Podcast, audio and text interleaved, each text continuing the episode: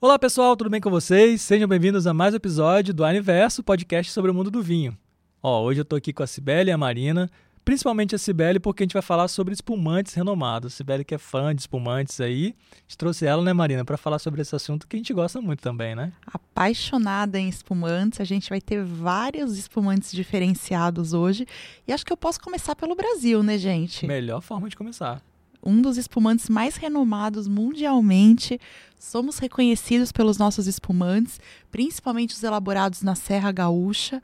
Então a gente está falando aí de espumantes muito frescos, a maioria deles elaborados pela Chardonnay, com a Pinot Noir, um blend de Pinot com Chardonnay, pelo método tradicional.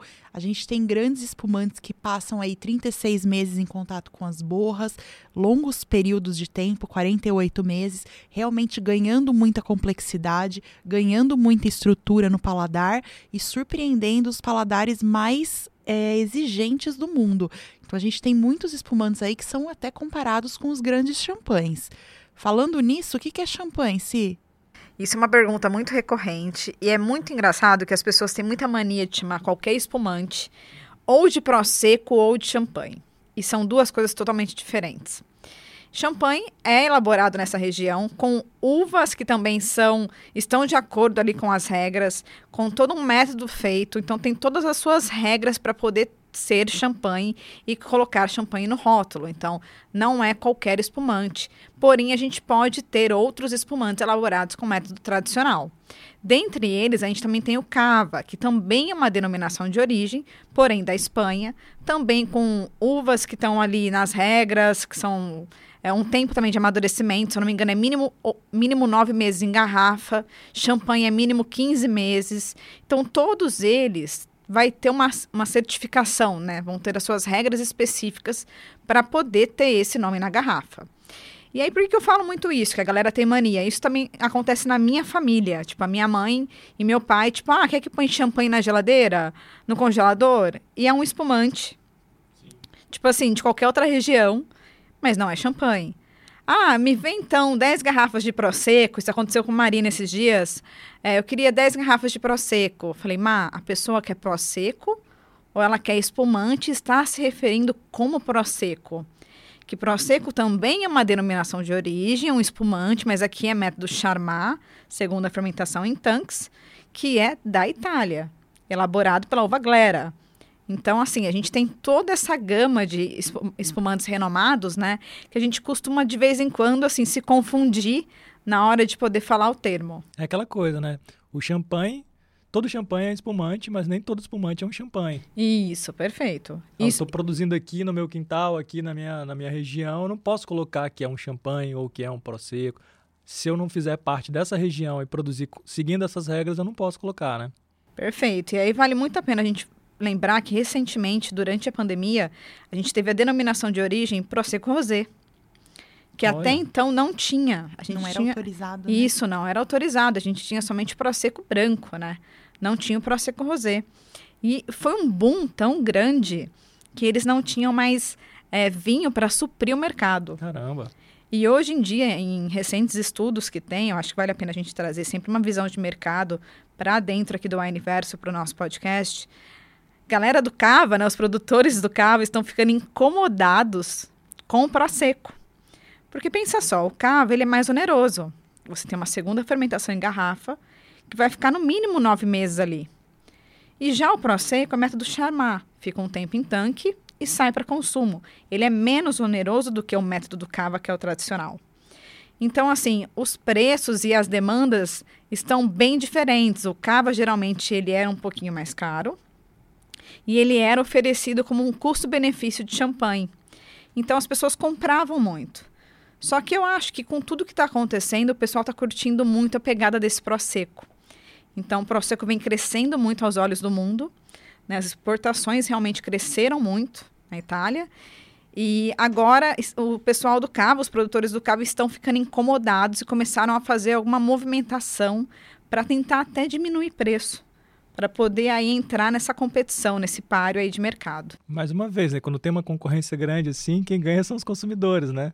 Exatamente, quem ganha é a gente. Porque, pô, tem opção para todos os gostos, né? Ah, se você curte mais um, um espumante é, é, de champanhe, é porque você gosta daquelas características. Então você busca um assim. Tem faixas de preços diferentes para champanhe, assim como Prosecco e Cava, né, Marina?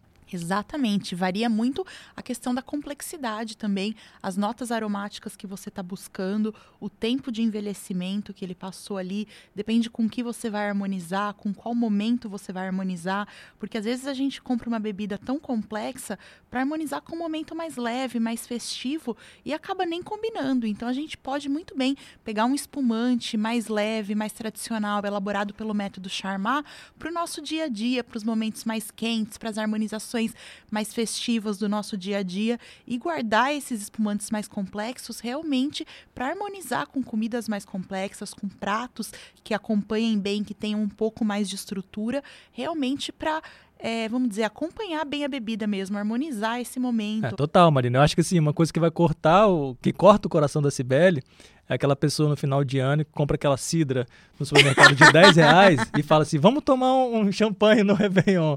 Sibeli, como é que você fica nessa hora? Eu choro.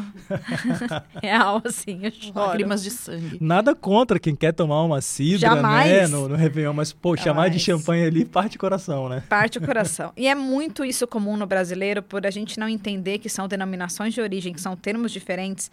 Eu estava até falando aqui, né? São uvas autorizadas para cada estilo de vinho, para cada denominação de vinho, para cada termo que a gente está falando de espumantes renomados.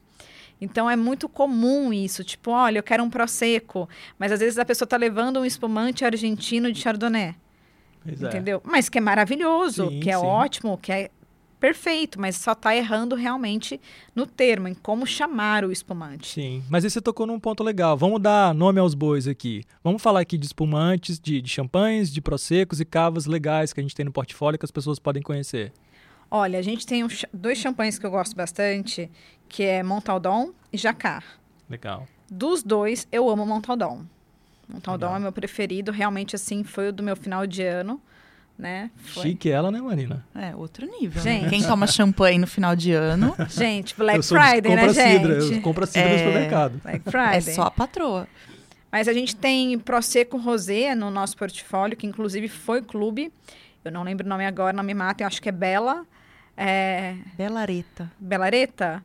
Olha que legal. Sou apaixonada nesse espumante. E ele é um Prosecco Rosé que fez muito sucesso. E eu vou falar pra vocês, eu tenho essa mania que eu não ligo se tá frio ou se tá calor. Eu até fiz até um videozinho do, disso, que era um dia que tava frio em São Paulo. Coloquei pantufa, coloquei cobertor e abri o espumante, cara. Abri o Prosecco Rosé porque tava uma delícia.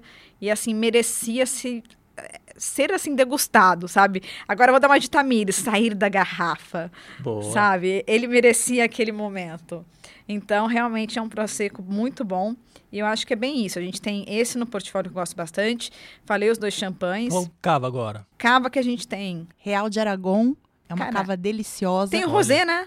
Tem rosé e tem branco dele. Isso. É legal também que a gente tem várias cavas que foram clube. A gente tem a Tempus 3, a gente tem a Min, que foi clube também. São cavas deliciosas. Eu acho legal reforçar. Cava é um excelente custo-benefício em relação ao champanhe. Então, ele vai te entregar complexidade, vai te entregar as notas aí é, mais de crosta de pão, né? Essa coisa que vai ter panificação, que a gente fala que tem da segunda fermentação. Então, é um super custo-benefício em relação ao champanhe. Então, aproveitem. Outra coisa que eu acho legal falar também, pessoal, é que não precisa esperar grandes ocasiões para tomar espumante, não. Boa. Espumante tem que ser uma bebida cada dia mais democrática, a gente tem que valorizar cada dia mais o que a gente tem no nosso país, o que a gente está produzindo com excelência e lá fora está sendo tão reconhecido e tão valorizado. Então, assim, aquele dia cansado que você chegou em casa ou tá mais quente, vamos abrir os trabalhos, que eu gosto muito de abrir os trabalhos, no almoço, no jantar, fazer aquele petisquinho. Bora aproveitar um espumante, pessoal. A gente tem muitas oportunidades e a gente tem o clima perfeito para degustar espumantes. E a meta é chegar igual a Sibeli, que toma champanhe todo dia, né? É, Cava a- ali. A meta é nível- alcançar o champanhe todo dia. É isso aí. Quem dera, quem dera. Aham.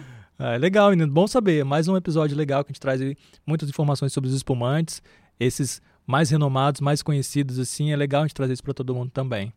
E principalmente saber diferenciar, né? É interessante. É. O pessoal acha que é tudo a mesma coisa, mas é legal saber que cada um tem uma particularidade. Isso, e a gente tem vários espumantes muito legais argentinos no nosso portfólio.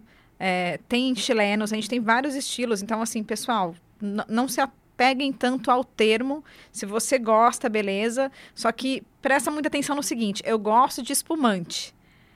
Não, não de prosecco, eu gosto de espumante. A partir daí você vai ter uma infinidade de opções né, para poder escolher, conhecer, descobrir novos sabores. Como diz Tami, aí você abre o leque para oportunidades. É isso aí.